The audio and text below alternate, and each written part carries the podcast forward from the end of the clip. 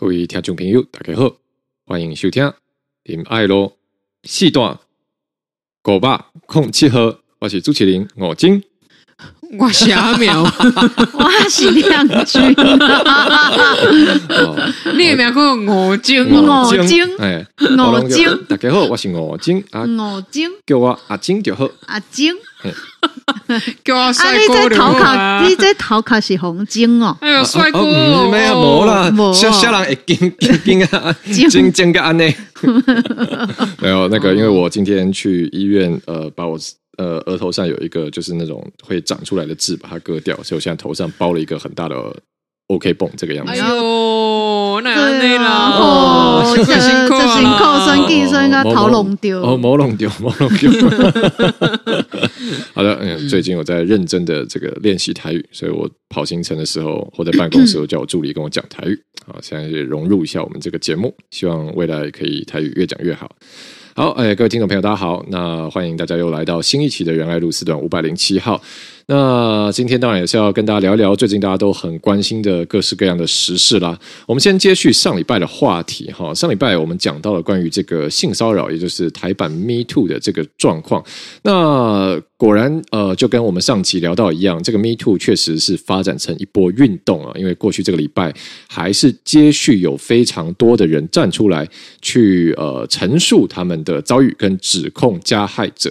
那过去这几天，呃，一个引起社会比较大关注的状况就是呢，我们的呃名嘴哈朱雪恒先生，也就是以翻译《魔戒》为人生代表作的朱雪恒先生呢，他这个之前当呃一开始民进党的性骚扰案爆出来的时候呢，他就非常的好，在各种的政论节目上面，还有他自己的直播平台上面呢，好非常这个正气凛然哈，这个非常呃义正言辞的谴责性骚扰，说。就太太恶心，太过分了，这个样子。没想到前几天啊，大概四天前呢，呃，国民党的台北市议员钟佩君呢发了一篇文，那这个一发呢就震惊社会，平地一声雷。因为钟沛君就讲说呢，去年哈，其实没有很久以前，去年的时候呢，其实朱学恒就过去陆续约他好几次，要单独约他出来吃饭，他觉得有点怪，但是。基于两个人还是有蛮多工作社交场合碰到，所以他也礼貌性去了两次。那后来有一次呢，他跟朱学恒还有一个共同朋友一起约吃饭。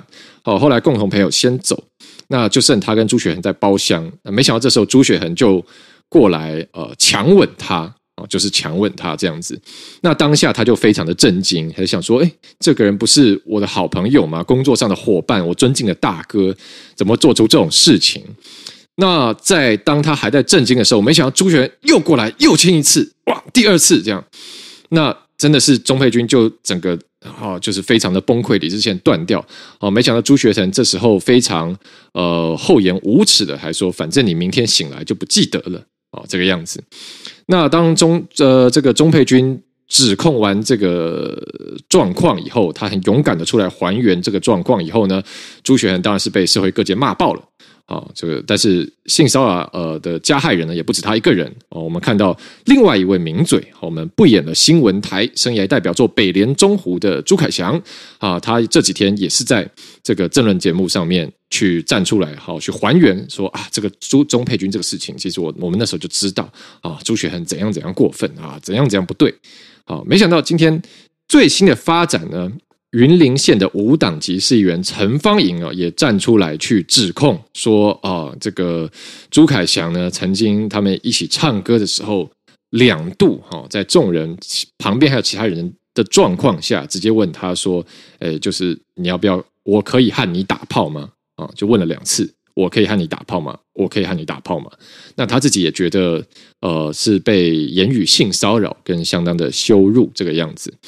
好，所以马上先来问亮君哦，因为我觉得这个看到一个蛮奇怪的状况，就是说，哎，奇怪，呃，一般我们常理上会觉得说，呃，如果你这个是性骚自己有这样的惯性，或自己会做这样事情的话，当别人啊在谈论别人的议题的时候，你自己可能会心虚嘛。但我们看到，哎，好像好像在朱学恒跟朱凯翔这个大朱小朱身上没有这个状况，因为朱学恒。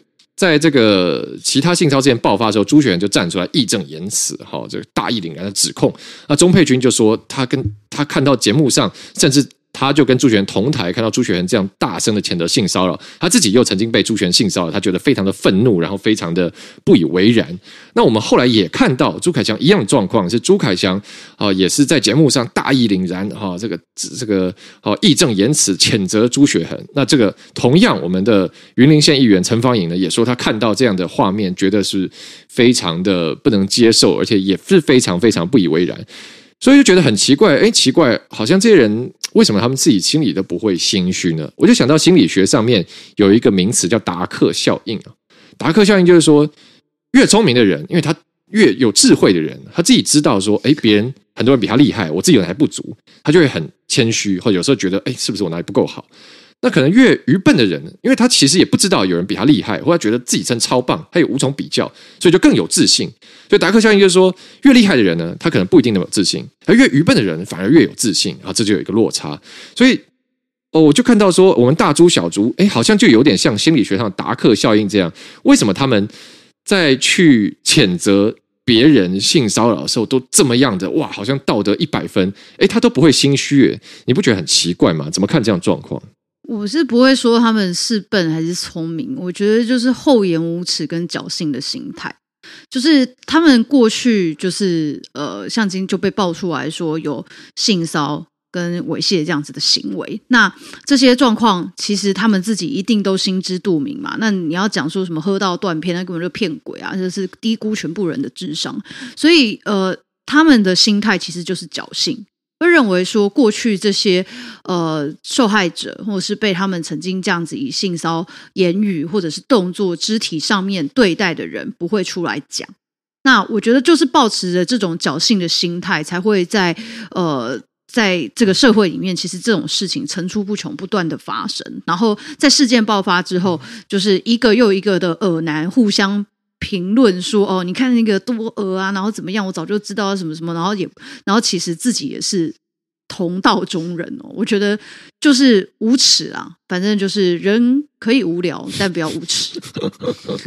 好，所以亮君非常亮君讲出个金句哦，金句是这样是这句算无聊吗？好。哦，非常非常棒，不无聊，非常棒。好的，亮君议员秉持着可以无聊不能无耻的精神，好，我想这也值得大家学习。无聊没关系，不要无耻就好。那今天也要来问阿苗，但是刚刚亮君说到无耻，哎，嗯，哎，但朱学恒这个人真的无耻吗？因为他今天做了一件很有趣的事情啊，就朱学恒今天呢去这个法院，哦，告发自己啊，哦，对不起，是去台北地检署告发自己哦，就是因为现在大家都把他骂爆了嘛，而且。钟佩君出来说，其实当时事发以后，他就有要求朱学恒要写切结书哦，我真心忏悔，以后不会再接近哦钟佩君或怎样怎样怎样怎样。但后来呢，朱学恒表面上同意道歉，但他自己后来写的切结书，其实把最关键的他有对钟佩君做了性骚扰的情事这样的字句，他删掉了，所以好像没有悔意。那今天朱学恒呢，他就自己选择到台北地检署告发自己。但是他的告发状上面也写的不是很清楚，就说哦，这个呃台北市议员钟佩君与本人在某年某月某日参叙的时候，发生了如同钟议员在 Facebook 上面讲的一样的状况。诶，那到底什么状况？他自己也不讲清楚。他说啊、呃，有这样状况，我愿意来呃承担责任啊、呃，那也希望能够面对司法调查，所以请地检署赶快来查他，好、呃，早日还原事实，平息社会纷争啊、呃。那诶，这就。大这就让大家有点雾里看花了，说，哎，怎么怎么奇怪？这个朱权自己告发自己呢？这个是现在他突然良心悔悟，反幡然悔悟，大彻大悟啊，放下屠刀立地成佛了，是这个样子吗？阿苗怎么看？如果他真的放下屠刀立地成佛的话呢，我建议他呢，应该要自首。嗯，虽然现在很多人说，哎，不能自首啦，大家都知道就是他。嗯，但是其实自首的定义是说，对有侦查权的人，哈，比如说检察官，哈，在有侦查权的人还不知道犯罪的详情，还不知道犯罪人是谁的时候，你跑去跟他一五一十的交代，并且呢，你表示你愿意接受裁判，啊，愿意接受司法的追诉，这就是构成自首。所以，如果只有被害人或是其他人知道犯罪人是谁，但是检察官还不知道的时候，都是可以构成自首。是，如果说他真的深具悔意的时候呢，应该呢，他要直接跑去台北地检署，然后呢，有一个自首状好，那在这个状上呢，他把呢他犯罪的人事时地物通通交代清楚。是，尤其是今天钟沛君议员还有开记者会说，受害者不止一人哦。好，所以其实他深具悔意，应该要这么做。可是他今天用这个告发呢，我觉得是完全不具悔意。好，什么叫做不具悔意啊？那大家可以看到一个状况啊，就是说。遇到被指控的时候，有些人会说：“哎，我要提告以送纸棒，我要告对方诽谤来自清，对不对？”当然，我们也讲过了，说这个提告诽谤啊在法治国家是个人权利，我们都给予尊重。哈，那可是你说，如果一个人对对方提告诽谤，然后又说自己身具悔意，你听了就觉得很矛盾嘛，对不对？嗯、你提告诽谤，你就是要说我没有做，那。我没有做，跟身具悔意是相反的啊。没错。好，那今天朱学恒今天干的这件事情，他跑去自己告发自己呢，其实在实质上的效果比提告诽谤还要更凶险。我为什么说这个更凶险呢？因为朱学恒他是告发而不自首，这个告发而不自首的效果，就是检察官收到这个告发状，他就要开启侦查。嗯，啊，你你是检察官，你收到，哎，有一位朱哥。啊，姓朱的哥哥啊，是是，有一位朱姓的这位民众呢说，哎，告发哦，有一个犯罪事件哦，你要开始侦查。可是，在这位朱姓民众他的自述里面呢，他没有写说犯罪人就是他，他也没有交代一切的人事实地物，他只有说什么呢？他说啊，其就是希望哦，借由军属之侦查，早日还原事实。我觉得朱学恒在告发状上说，希望由地检署的侦查要早日还原事实，这句话就是一个最恶毒的伏笔。哦，为什么呢？嗯早日还原事实，不就是在指说钟佩君讲的不是事实吗？哦，他是说现在台面上揭露的事情其实不是事实。对，因为如果是事实的话，那你还还原个屁啊！人家已经还原了，哦、你你还要跑去地检署说，请检察官还原事实？嗯、你言下之意就是说，现在那些不是事实吗？嗯、那请问这跟生去回忆有个屁关系啊？嗯、这不就是不去回忆吗？好。那今天假设朱雪恒真的觉得自己受委屈，他去告钟佩君诽谤的时候，他要负起举证责任，对，他要证明钟佩君有诽谤他的真实而已，没错。可是当他跑去地检署说我要告发啊，接下来检察官要做的是什么？不是传朱雪恒，接下来检察官要做的是传钟沛君，嗯哼，要请钟沛君出来作证，说，请你告诉我当天发生的人事时地物是什么？接下来是什么？检察官要负举证责任，去决定要不要起诉这朱学恒，而检察官又不在现场，他要怎么举证？当然就是要求钟沛君提出来说，你有什么证据提给我啊？哈，但是刑事起诉的门槛是高的，刑事起诉的门槛叫做主任有犯罪之嫌疑。嗯哼，所以如果万一钟沛君举证的门槛够不到那个可以起诉的门槛的时候，天上就会掉下来一个给朱学恒的大礼，叫做不起诉处分。哈，那。朱学恒他现在动这一招，你可以去他脸书上看，哇，好多人温馨哦，朱大加油啊，谁没犯过错啊？有深具回忆，很好，给他称赞。可是朱学恒弄告发这一招，其实比告钟沛君诽谤还要更凶险，因为因为钟沛君等于是被他被迫的拖进了法院嘛。告诽谤的意思就是说，你来法院跟我讲清楚，这叫告诽谤。嗯，他自己去告发而不自首，也是哦。叫钟佩君到法院讲清楚，诶，而且是把一切的举证责任甩到钟佩君跟检察官的身上，自己呢无事一身轻。嗯哼，所以我说朱学恒如果他真有悔意，首先第一个，他的悔过书不会故意略过最关键那一句啦。如果他真有悔意，他怎么会承诺说要戒酒之后呢，又上直播喝酒？嗯哼。如果他真有悔意，当他收到那个通告的时候，看到上面有钟沛君，还看到上面有他谈性骚扰，自己就要退通告了嘛？嗯。讲了那么多，现在来搞这个告发而不自首，我认为他是非常有技巧在铺排他自己的付出。在博取大众对他的同情，你可以看到今天钟慧君开记者会，人家说朱学恒他告发自己，佩君很生气啊，他说他完全没有悔意啊，看得出来啊。然后呢，你就看到说一堆帮朱学恒加油的声音出来了。接下来我一定可以预期到，有越来越多人会说钟佩君你怎么不懂原谅、不顾大局、不识大体这些有的没的的标签会贴在钟佩君身上。太夸张了吧！非常不能接受朱学恒这样的一个作为。我觉得我为我同期进议会的同事钟佩君感到很不平。阿苗等等，我刚刚这样听你讲下来，难道你的意思是说朱学恒看起来好像很有诚意的忏悔，其实是一个处心积虑的妙计？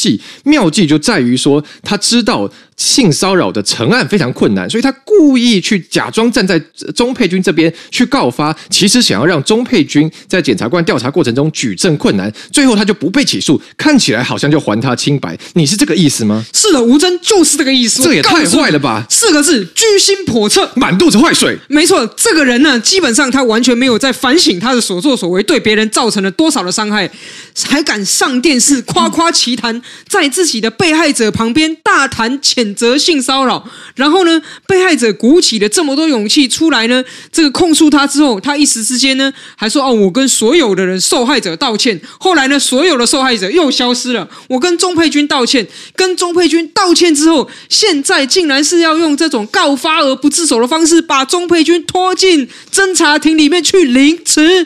啊，吴峥，你能接受吗？不能接受，怎么会有这么下作的招式？而且这样的话，钟佩君议员自己站出来陈述第一次。已经很痛苦了，现在还要被他拖进法院，那不是就还要陈述第二次、第三次、第四次，甚至可能最后不起诉，简直对当事人来说好像一种凌迟一样。亮君，这是不是太夸张了？无耻。两个字，很冷静。好的，我本来想说，哎，变成那个关键的关关键关键的时刻。好的，谢谢亮君，马上把我们带回一个非常冷静的心态之中。好啦，这个是最近呃上个礼拜我们谈性骚扰事件风波最后的一连串后续。那我觉得，其实刚刚我们谈下来，大家发现一个重点，就是说。上礼拜我们有谈到，很多人说，哎，为什么不去告？但其实法律真的是一门，呃，可以说很特别、很专业的领域了。所以很多时候真的不是告与告哦那么单纯。你看，甚至现在朱璇这个 case，他故意自己去，好、哦、要让检察官来调查自己，但其实这里面可能是他想要让自己脱罪的一种手段。好，所以呃，这个部分呢，也希望大家一起持续继续的来关注。那那我们接下来呢，再聊另外一个最近也非常多人关心的话题，就是这个新北幼儿园的未读案。这个未读案是怎样呢？好，就是我们在新北市板桥区呢，有一家吉德堡体系的保仁幼儿园哦。那这个幼儿园呢，它发生什么事情？四月的时候，我们现在都是呃经过事情的还原啊，真相逐渐拼凑出来。好，那我现在跟大家报告说，我从公开资讯上面整理的，就四月的时候呢，呃，这个幼儿园的一些家长家长就觉得怪怪，就是说，哎，怎么我的小孩呃送去幼儿园回家以后，好像诶比以前开始会容易哭闹，容易脾情绪暴躁，而晚上睡不着，有这些奇怪的征兆发生啊。那然后家长呢就有这个透过一九九九哦这样的专线去跟新北市政府做陈情，但没有得到一个回应。那后来呢，就有家长觉得越来越觉得很奇怪，哦，就把这个呃小朋友再去做这个检验。那后来呢，就验出了这个三级毒品管制药品的这个巴比妥的成分在身体里面。当然，大家长就非常紧张啊，就是说，因为这个巴比妥它是作为一种中枢神经抑制剂，好，这样子呃。过去药效非常强，容易有副作用的药品，同时也是毒品哦，这样的成分怎么会出现在我家自己小朋友里面呢？所以，大家你想，如果你是家长，你的小朋友这么宝贝的小孩，好送去幼儿园，然后结果拿回家越来越奇怪，去验，啊，身上竟然验出毒品的成分，天哪，就这怎么能接受呢？所以家长那马上炸锅嘛。那后来五月十四号的时候呢，这个家长就去受不了了，跟呃这个新北市警察局海山分局做报案，好，所以。直到五月十四号，终于这件事情进入了呃司法体系，也就是政府正式的制度之中。所以五月十五号呢，新北市教育局就说：“哎，我们这个时候哦，我们终于接到通知了。好，我们现在开始要处理。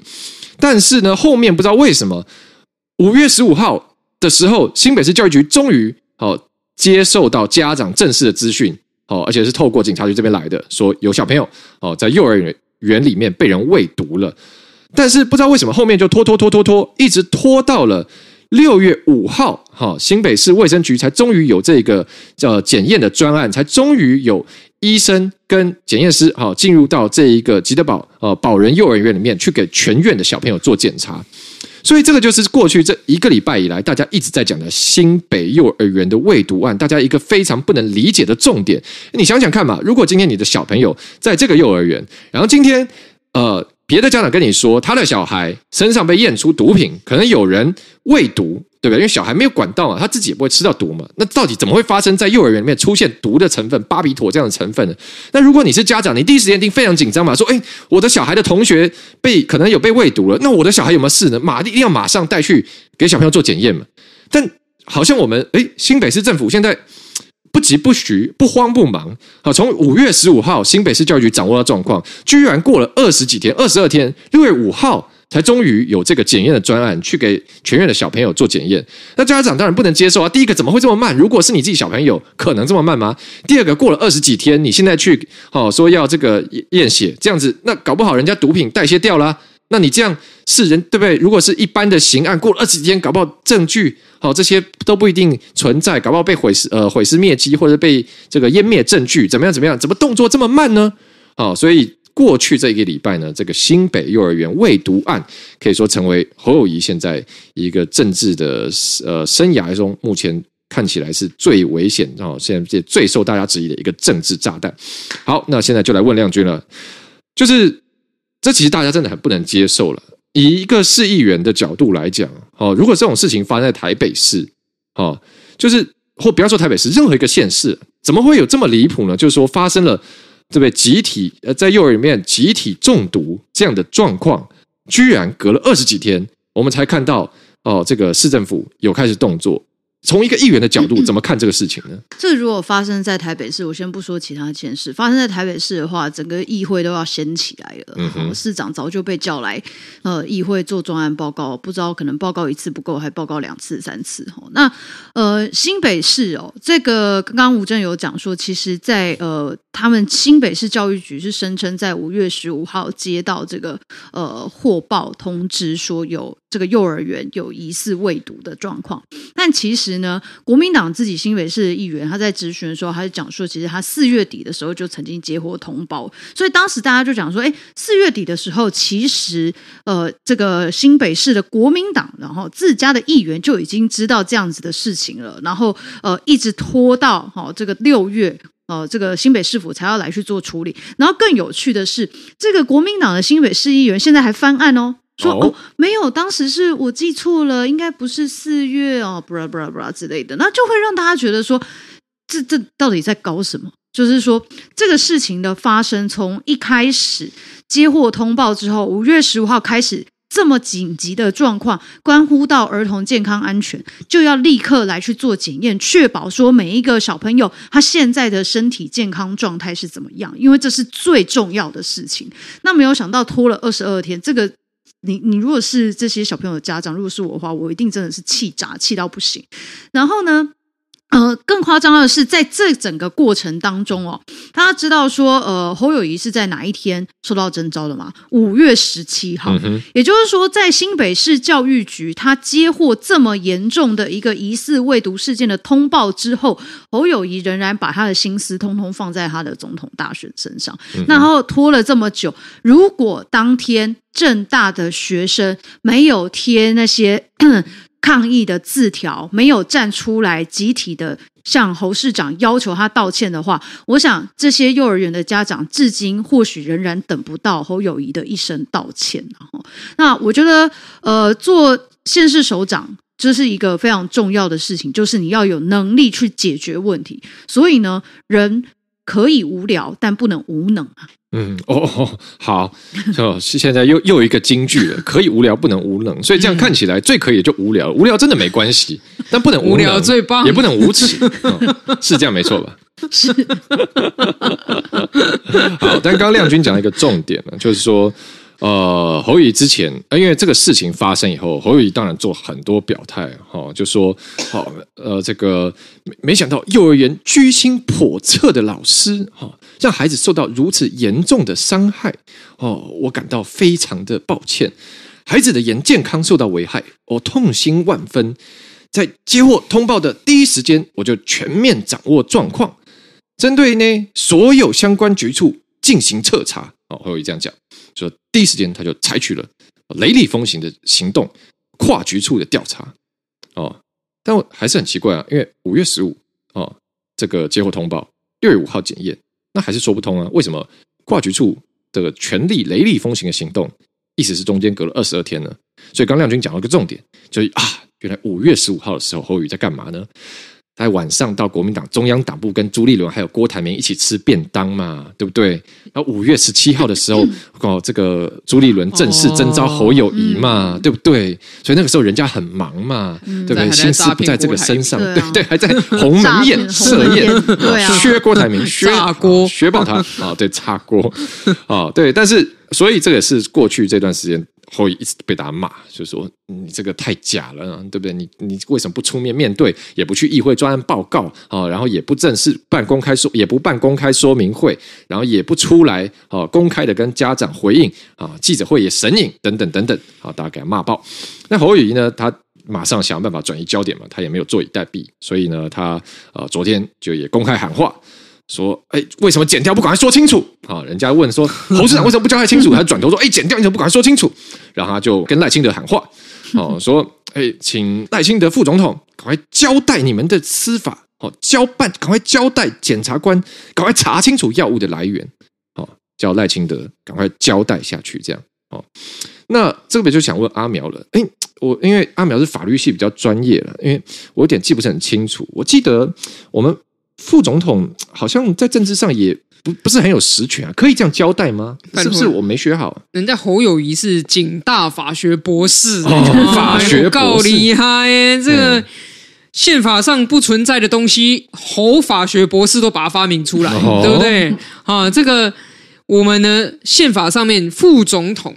根本就没有什么管辖司法机关的权利啦，所以他说什么要请赖副总统要交代你的司法机关，我就很困惑说，所以侯友谊如果他选上总统，他会不会天天都在交代司法机关？对啊，来说这个要查一下哦。哦，对，这个侯法学博士侯探长这么爱办案，选总统还要交代司法机关做事的话，我就问为什么现在当新北市长不办案嘛？哦。他想说什么什么那什么雷厉风行还是什么最、嗯、最快的速度？对，我看他从五月十五号，但他说五月十号接货报案，对不对？裁剪是六月才裁剪，六月五号，对不对？所以从五月十五到六月五号，好中间的这个，你告诉我说雷厉风行，我就说这是。这什么树懒？树懒的雷厉风行。对啊，树懒。哦，对对，因为动物方程式里面那个树懒，那个树懒它也叫 Flash，对对对，那那只树懒叫 Flash，没错，闪电般的树。对，所以难道侯友谊他的属性是属于树懒属性吗？就是说他的雷厉风行，终于隔了二十天之后验到尿，全力彻查。哦。哦，走，这个这是谁受得了？我就问以前他，他现在的人设叫做铁汉探子，嗯嗯，铁汉探子如果遇到了这个毒品案，他会说不好意思，请你先回去，过两个礼拜再来验尿嘛？不可能嘛！你验尿的话，你三五天就验不到了啦。说真的啦，你停药一下之后，那接下来现在很多人在问呢、啊，为什么不验毛发？因为毛发，然后就是你停药很长一段时间，还是有可能验出来。是，那你说家长一个普通家长怎么会知道要去哪里验毛发？在整个里面，我们看到侯友宜至少可以动员四个机关呢、第一，他可以动员警察局跟卫生局去彻查，为什么管制药品会出现在幼稚园小朋友的体内嘛？对不对？管制药品要彻查，你为什么不查？对不对？你卫生局可以调取这相关的用药记录啊，为什么不调？接下来，你的社会局难道不用查吗？小朋友被验出巴比妥这种管制药品，这个是涉及儿虐的重大儿虐事件，而且一次还好几个。那你社会局不用去追查，说到底这个是怎么一回事吗？你的教育局管这个幼稚园的时候，竟然可以管到说监视器变不见，完全没有画面。请问这是什么雷厉风行？风行在哪？我完全看不出来。而且一直到现在，侯友宜还在讲什么？他还在说，请剪掉去查药物的来源到底是家里还是学校还是哪里？新北市还在放风声说可能是环境。我看完之后，我就觉得说：天哪，会不会太小看人民的智商？如果今天来源是家里，请问这八个小朋友是合宿吗？还是住在同一家？嗯哼。如果来源是家里，应该就是只有那一个小朋友有出现反应嘛？那其他人怎么会有反应？难道小朋友还能够在学校一个传一个？嗯，这个不是传染病啊，这是血液、尿液里面有毒物反应啊。那如果说来源是环境，我就更不能理解。如果是环境，应该是大家通通都有，怎么会是只有这几个小朋友有？如果是环境，为什么大人通通没有？这个也说不通啊！讲来讲去，侯友谊现在就还是在卸责，还是在逃避嘛？而且多么的傲慢！他最近办那个见面会，什么家长见面会，我看到这个名称我就觉得很生气。那叫市长见面会，市长见面会是要三拍五爆吗？还是要说收集几个侯友谊的文宣可以怎么样吗？什么叫见面会？说明会就说明会，而且你要说明的时候，你竟然说只有家长本人可以进来。对，所以他没有要公开说明，他不叫说明会。而且你还要看到一个一件什么事情？家长、老百姓他怎么懂法律？他怎么知道自己有什么权益？他怎么懂读物学啊？他怎么懂这些其他的这个所有的相关的专业？所以应该要有人陪同嘛，比较懂的人来陪同嘛。就公益团体不能陪同，民代不能陪同就算了，连律师都不能陪同。嗯。这个让我联想到过去戒严时期哈，那种会用刑求，或者是说把大家隔离讯问，一一击破的那种刑警哦，也不给你请律师。哎，可是家长又没有犯罪，你为什么要用这种方式对待他？嗯，对不对？你还要叫副总统去干涉司法，所以侯友谊整个人啊，我说如果他的政治的形象是一个树懒。那他的大脑的发育还停留在戒严时期啊，嗯哼，这就是我对这整件事看下来，我真的觉得离谱至极。哦，所以他是一只戒严树懒。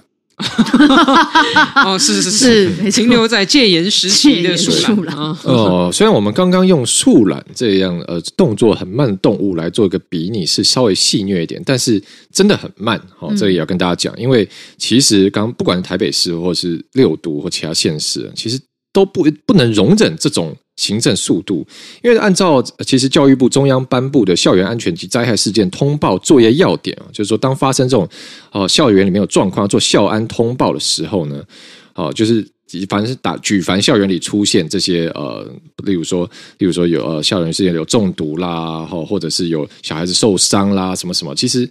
你不管是幼儿园或学校，哎，马上跟主管机关做通报嘛。啊，本来法制就这样定的。那在我刚讲这个作业要点里面呢，好，其实它有界定什么叫做紧急状况。好，那我念给大家听。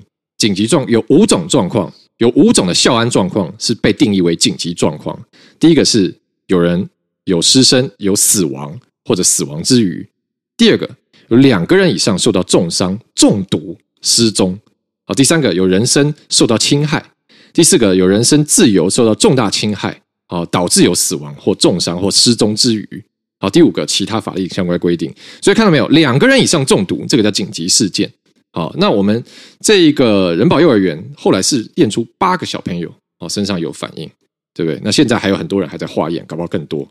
好，那紧急状况的校安通报呢？按照这个中央的作业要点，是两个小时以内要通报主管机关的，两个小时诶哦，所以你说家长从四月开始打一九九九，好到五月中五月十五教育局才接到通报，而到六月五号，哦，这个最后才去裁剪，那这个对不对？我们讲的好听叫不疾不徐了，对不对？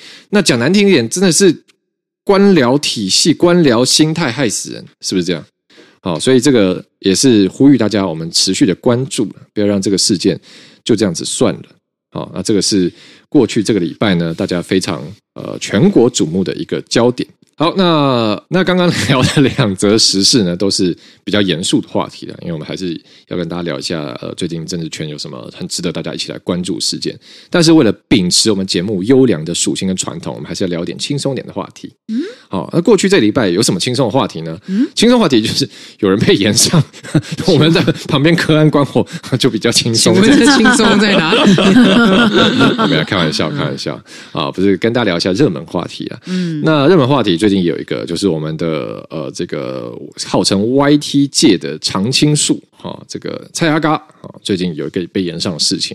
但在讲这个延上的事情之前，我真的想先想先表达我个人对蔡阿嘎的尊敬。我觉得他真的很厉害，因为我记得就是那时候，你知道，他他还在用匹克邦，还在用 blog 的时候，然后 YouTube 那时候不知道可能刚刚开始。我记得我大学的时候，就看蔡阿嘎拍那个第一支影片，他在当替代役在花莲，然后木谷木鱼拍那个咏春师傅卖问那样。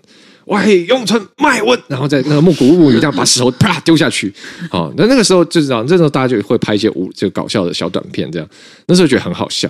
就后来，哎，蔡阿嘎就一路弄这个搞笑影片，当 YT 哦，做这个 YouTuber 啊，做 YouTuber 不只是他一路红到现在，就你在台湾找不到这个这个生命周期跟他一样长，而且做做这么成功这样的 YouTuber，我真的只想到他一个，所以这件事情我是很佩服的，好吧？但是最近。蔡阿嘎就出了一个事情，就是他拍了一个企划，他盘点了日本五大难吃的雷店，哈啊，他就点名啊，因为日本大家常台湾人都很爱去嘛，那大家去都觉得，哎，我去吃日本美食，好吃好吃这样。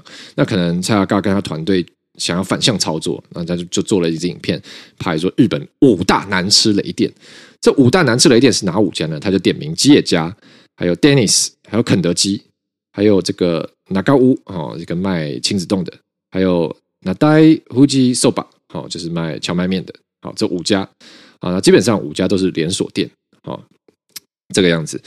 那呃，这五家他盘点了五家连锁店之后，然后就说这五家哪里哪里难吃啊，肉太柴啊，哈，这个根本就味道不够啊，不好吃啊，哈，这没有特色啦，哈，等等等等。那没想到这个事情呢，就哎变成稍微有点国际事情事件，因为先是在台湾。开始很多人去骂他哦，就是延上他，就是包括说，哎，你这样子去哦，这个在人家店里面大小声哈、哦，就是因为你就是其实你就在拍片嘛，那旁边的客人可能被你妨碍到啊，哦，你还占用到走道的空间啊，然后五六个人坐一桌啊，只点一两份菜啊，哦，大家啊，很多人就觉得说，哎，你这样子给台湾哦，在国际上的形象很不好啊，然后让人家觉得很差，好，所以他在台湾就被炎上了。那台湾被延上以后呢，日本人就看到了这个新闻，所以又报回去日本说：“哎，台湾有个 YouTuber 哦来日本，然后说这个这五家餐厅很难吃。”这样，那后面当然也有人回来回头来去帮这五家连锁店平反，说：“哎，你你要看你用什么标准啊？因为这五家特色就是包括很多它是开二十四小时的，嗯，然后这个它平价可能一份两百到四百日元，哦，然后很快速吃得饱。所以如果你是上班族的时候下班很累，这吉野家嘛，有时候我真的很累，我就吃个牛洞，迅速让我。”饱餐一下，吃点热的啊！你要拿美食的这个评这个标准去给他评，好像也不太啊，好像也不太公允之类的。大家说法很多，好了，所以这个轻松点聊。先来问亮君哈，亮君这个也蛮喜欢去日本玩的吧？去日本吃什么美食吗？日本。就那个一定要先吃生鱼片，然后再就是和牛，好像那整个开心起来，对，感 觉仿佛现在已经在日本，有点日本泡泡出来，有点羞赧的感觉，有点羞涩，每一本好吃，都很好吃。我觉得拍这个美食影片这种啊，我我其实也蛮喜欢看，就是 YouTuber 上面介绍各地美食这样子。然后我发现，就是大部分的人确实。他们有时候也是帮大家去出访哦，那就是去的话，我发现如果他们觉得嗯，其实没那么好吃的时候，他们其实会用一种讲法，或者是说哦，这个东西它呃。可能呃，可能就是呃，肉比较有嚼劲啊，哈，然后呃，就是味道可能稍微呃比较重一点。那如果比较喜欢吃清淡的人的话，那这个可能就没那么适合。就是大家的评论比较会是朝这个方向。哦、但是呢，就是我们看到这次被延上的这个菜啊嘎，就直接就 雷难吃。嗯、那那这个我觉得，因为呃，其实呃，不管是这个。吃东西的品口味哦，或者是美感哈，这其实都是非常个人主观的，没就是青菜萝卜各有喜好这样子。所以呃，我觉得这个东西就变成说，他现在拍出来之后，然后又用这么强烈的方式去呃批判这几个店家的时候，再加上台湾跟日本之间彼此这个呃情感的这个呃连结，我觉得这就会让大家觉得这样子好像是有点心无巧鬼啊。嗯嗯，对。那就讲了一个重点啊，就是。呃，日本人表达通常比较含蓄，好，那。哦，我们有时候会开说，哎，京都人讲话更特别哦，就京都人讲话是很有特色的。网络上留下来吃饭，对对，大家可以搜寻一下，京都人讲话就是非常的迂回。例如说，他说：“哇，你今天的打扮好 fashion，很新潮。”那他心里讲的就是你穿的好丑，谢喽。对，然后然后真的就是他很特别，他们有个文化，然后说：“哎，要不要吃茶泡饭？”啊，意思就是你到人家家做客，对，如果人家问说：“哎，要不要吃茶泡饭？”啊，就是嗯，你可以滚了吧，你还要留多久？还要留下吃晚晚餐是不是？啊，吃。哦，所以蔡大哥这样直接讲，我不知道日本人怎么看了，但我感觉啊，这要问阿苗，我感觉呃，很多台湾人自己不能接受的一点是，觉得说，哎，你去呃日本这个国家，在人家店里这样占用走道啊，然后大声喧哗啊，然后嘻嘻哈哈，哦，就好像就给台湾的这种国际形象好像有点扣分。那我觉得真正让大家感到。呃，很多人反应很大的原因，是因为大家知道现在台日友好嘛，就台湾人在日本的心中形象是很好的。那为什么台湾人在日本人心中形象这么好呢？其实很关键一个是因为三一一大地震的时候，台湾哦，全世界给日本抖内最多嘛，最挺日本，所以日本人觉得哇，这个太太感动了，到现在都还有人哦，每年在感谢台湾。所以我感觉好像大家可能会觉得说，哎，我们举全国之力，好不容易在日本社会留了一个很厚的应得值，那你去这边这样子拍片，为了流量，有点在烧台湾人的应得值，所以现在很多人很生气。我感觉好像有点这种感觉，是不是？对啊，是有这种感觉，因为我看大家抨击他的点，主要是在于说，呃，浓缩起来啦，就是说，哦，他这样做有让台湾人下柄住啦，嗯，就是让大家觉得说啊，这个台湾人失了面子。那所以我觉得，在某种程度上，他触动的应该是一个说，他作为一个很具有代表性的台湾 YouTuber，然后去拍了这个片来放在网络上，然后万一我们的日本朋友看到了，会不会觉得他啊，台湾人就这样子哦啊，糟糕感觉，对对对对，所以去触动。然后当然，我觉得这也跟他一项的这个人设，或是说他经营自己的方式有关系。也就是说，假设他本来就是一个所谓的争议型 YouTuber。他就是靠着起争议这件事情一直在不断的刷流量，嗯、那也许被延上了之后呢，他会更继续坚持他的观点，嗯、哼啊，就说我就是没错，怎么样呢？你们来洗版，我们也不怕，而且在排第二集、排第三集之类的，因为我觉得有一些有一些类型嘛，就是我们讲的这个 CD 不怕滚水烫嘛，就是 就是。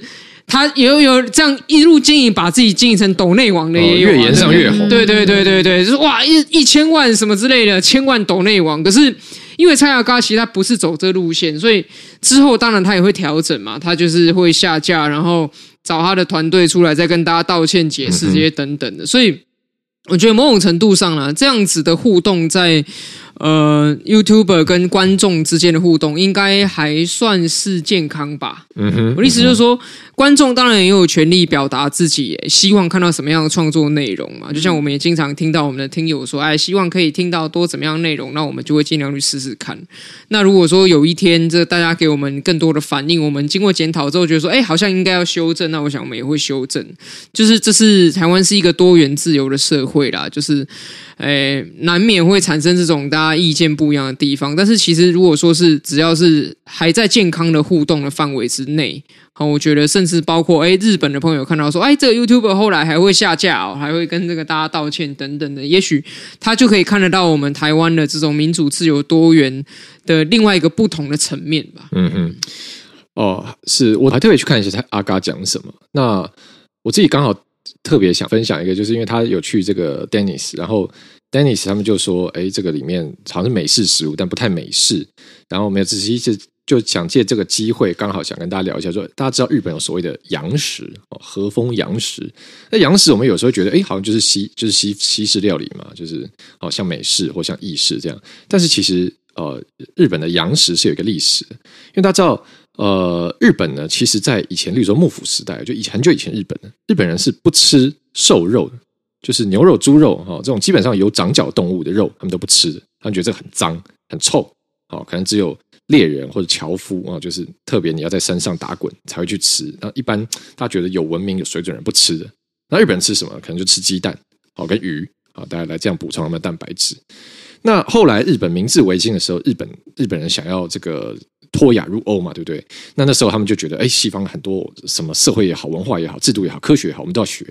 那那时候日本人就开始觉得说，哎，啊，西方人这么强啊，对不对？他们长得又高啊，日本西方平均身高比日本人高很多，很强壮。那一定跟饮食有关，所以我们看看看他们吃什么啊？啊，西方人都吃肉啊，吃很多肉，牛排、steak 这样，所以我们日本人也要吃。好，所以日本人那时候 从天皇的明治明治维新，大家就想要说，哎，好，我们现在要推广全国来吃肉，好这样子。那但是日本人传统都觉得干吃肉很脏，哦，那所以所以那时候日本人其实花了很多苦心，想要把这个西方的饮食习惯带入到日本之中，所以把西化的饮食透过很多种方法哈，想办法，例如说哦变炸猪排啊，这样弄很多不同的形式，想让大家为国民接受，就变成现在日本的洋食。哦，所以日韩我们看日本有一些洋食馆，其实也是蛮特别的，虽然有时候我们会把它就跟西方的料理哦划为等号，但其实不太一样，我觉得蛮有趣的，所以。呃，可能台湾也有一些洋食馆了，大家有兴趣的话可以吃吃看。好，这个算这个题节外生枝了。好，那这个以上是今天跟大家聊的内容。那后面还有一点时间，我们一样来回复一下哦。这个过上一个礼拜下来，哈，大家有一些什么样的留言？好，我们看一下。嗯，好的，先来念一位。呃，有一位听友。留言吴征吴征我爱你啊！我看到这个 一定要留言。调 啊，网络调啊卡。对，他说好，呃，小弟我对三位的小小看法和心得，首先是亮君。真的很无聊，真心觉得你讲话很无聊。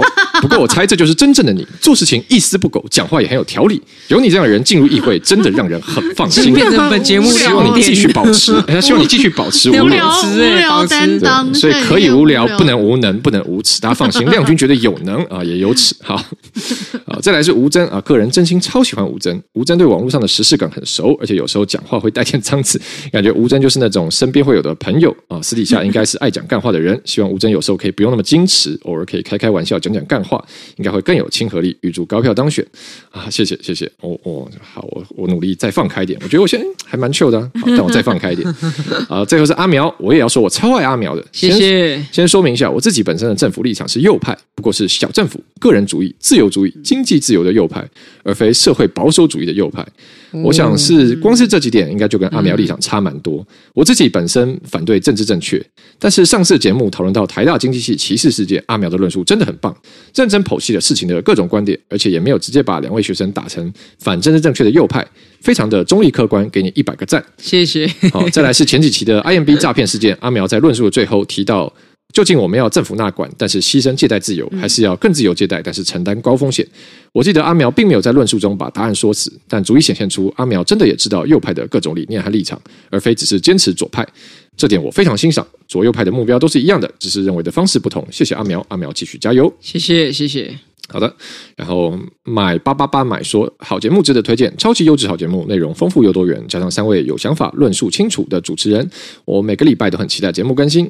赞赞，超推荐，谢谢谢谢谢谢。一零二一 CI 说，性骚扰是不是还是没有什么有效的解决方案？QQ，哎，其实任何一个普遍的社会问题都很难找到一个快捷键按下去就给它解决。嗯，但我们可以去努力的一点是说，第一个减少事件。第二个事件发生之后，让受害的人他有一个更免于恐惧，可以去寻求他想要的疗愈或他想要的正义的管道了。我就主要主要是这样，就是说，人类世界大概到目前为止都还没做到完全零犯罪这样子的一个境界。是，可是我们可以做到在犯罪的事后处理。我们可以不断的去改善这个流程，让让让大家比较容易靠近你想要的正义啊！我觉得应该是这个往这个方向努力。好的，下一位 Rotary 七七七七说：“谢谢三位的 Podcast，我是五月二十七号性平小学堂的现场观众。谢谢阿你好，谢谢阿苗在讲述虚无主义跟反政府思考的关联性。阿苗在 Podcast 上也展现了有趣的一面。”然后我也记得在五月七号吴沛忆议员服务处开幕的时候，有听到吴峥的论述，觉得吴峥很棒，祝你可以蒸蒸日上。然后继续法夹弯跟吃三色豆。好，然后我也记得二二八那天在共生音乐节有遇到亮君跟沛忆，觉得亮君的论述很足够，对于政策很了解。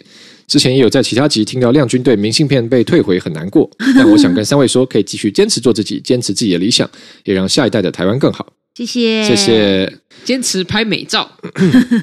好，下下一位听友红素静留言，老粉说老粉丝，好喜欢你们三人的 Podcast。我是七十二岁的老妈妈，常看阿苗新闻面对面。哦，谢谢。看到年代向前看，吴尊长得很帅。谢谢。当年太阳花运动，我女儿每天下班就到立法院静坐。女儿说有人轮流演讲，很精彩，直到十二点才回家。我推荐给女儿听，好听的节目，三位加油，赞哦。谢谢谢谢苏静姐，好感动，苏静姐谢谢谢谢，天哪，太感动了。好，下一位 Z X Z X C V F S E N J，好说。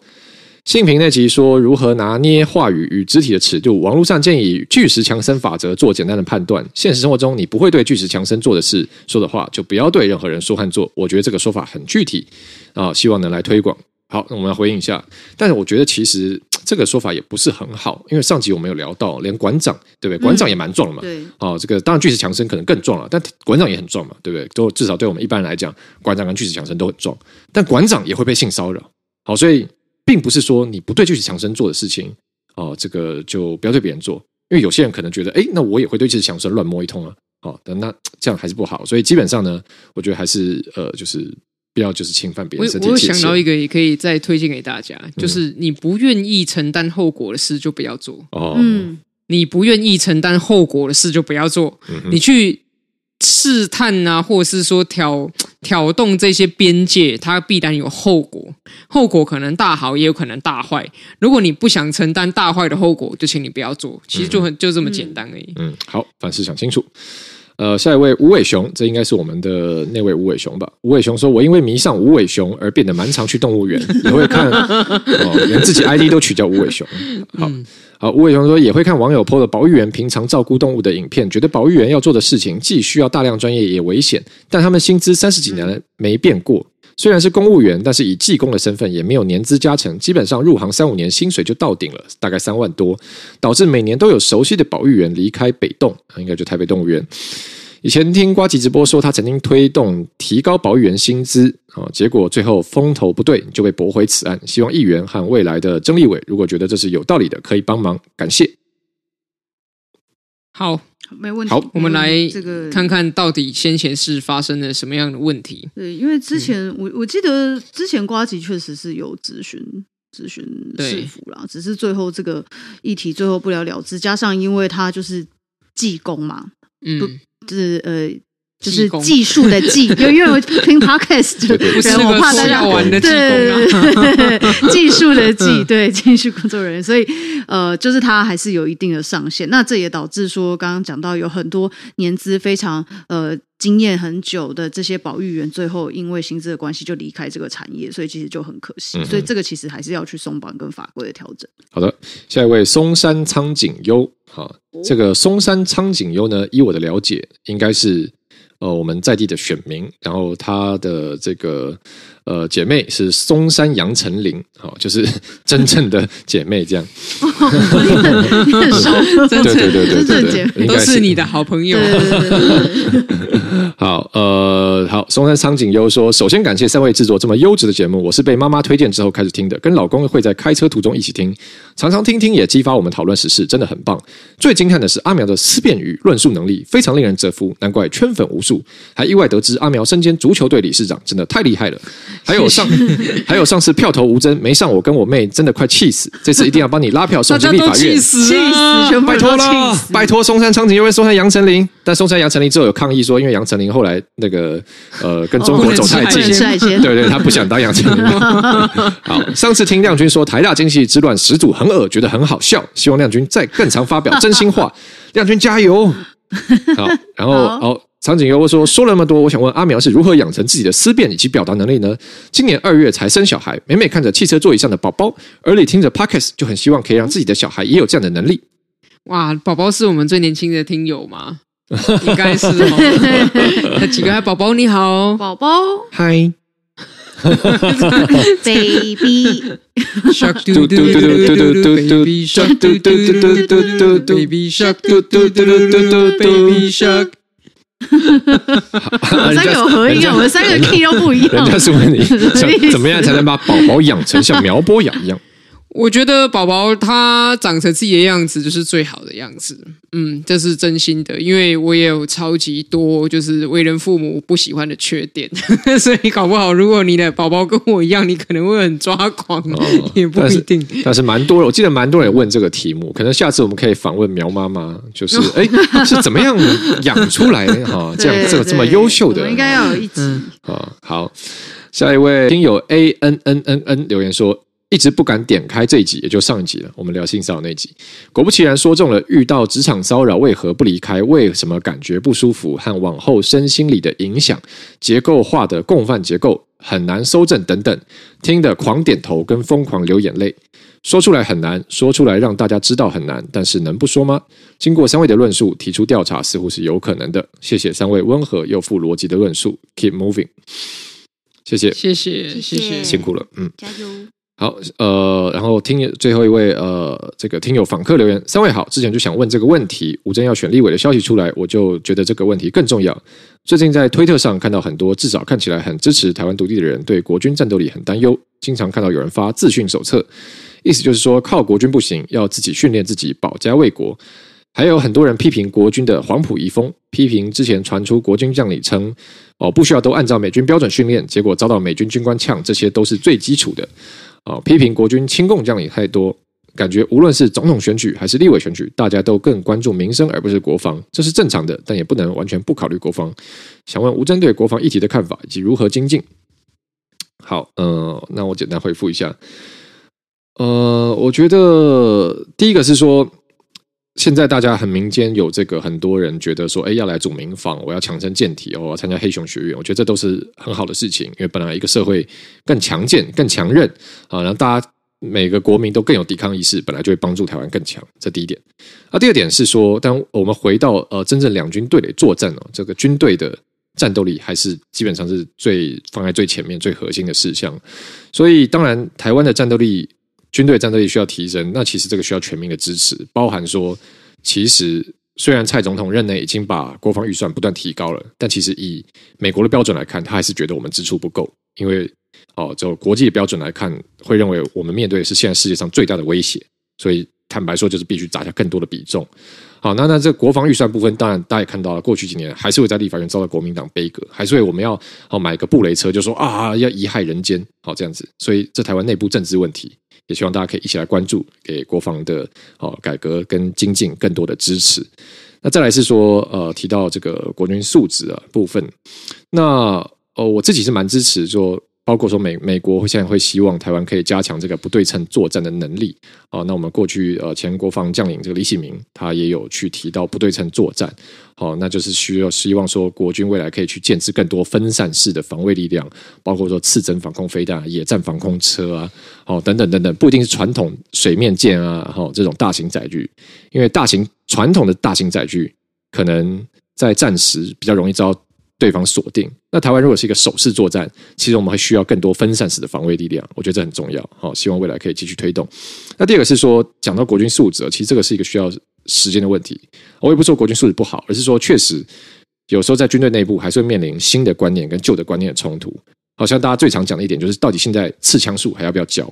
哦、嗯，那那因为呃，站在站在反方的理由，觉得说你现在。战场，你看乌克兰战场嘛，对不对？乌克兰跟俄罗斯打成这样，哪里有用到刺刀？到底刺刀用不到嘛，对不对？没用一下一下 IED，对不对？地面埋雷炸掉，一下无人机空中丢榴弹下去，棒炸掉，对不对？要不然就是机枪，要不然就是对不对？各种到底现在谁在跟你上刺刀冲啊？这样没有人这样嘛，所以很多人觉得说，现在国军不需要教刺枪术，过时了，用不到。哦，那传统国军可能他自己有练刺枪术上来，觉得说，哎，这不是重点，重点是我们练心、练技、练体。好，这是一个纪律感，一个纪律问题。好，那这个是国军传统将领的看法了。那当然，可能例如说，哦，站在美国军事顾问的观点，他觉得说，哎，你们应该要教更实际的，哦，包括说城镇城镇战怎么进退应对等等，哦，把你的时间跟精力花在更有效、更可能派上用场的东西上。那我觉得这个就是也是军队内部的世代的冲突了。那老话一句，就是希望更多人大家一起来关注，好，给国军的改革更大力量。啊，简单讲是这样。好，那以上是呃过去这个礼拜大家给我们的许多留言跟回复。那也这边也跟大家稍微报告一下了，就是说，因为其实也是感谢大家好给我们很多的呃这个支持跟鼓励。像每个礼拜其实都蛮多留言，嗯、那我们尽量都去回复到啊。有时候可能没办法，因为时间问题，但我们还是都会看大家留言，好，然后会尽量做回复。那也谢谢大家一直以来给我们支持。那我们谢谢。